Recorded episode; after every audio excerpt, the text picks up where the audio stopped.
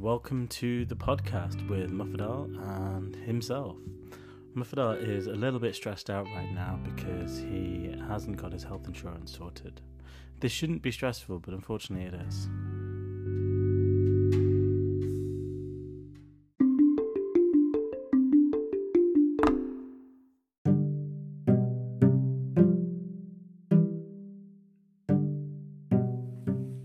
We're back now from the break, and he just wants to thank Zabilla for trying her best to distract him from his uh, moaning and anxiety.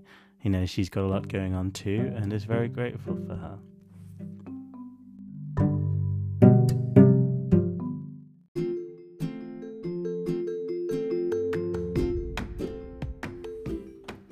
And now we're wrapping up. Mm, Muffadal just wants to say thank you again to Zabilla for being so kind and generous with her time and speaking to him even though she was lying down with her own worry. And he's now going to consume some delicious calories.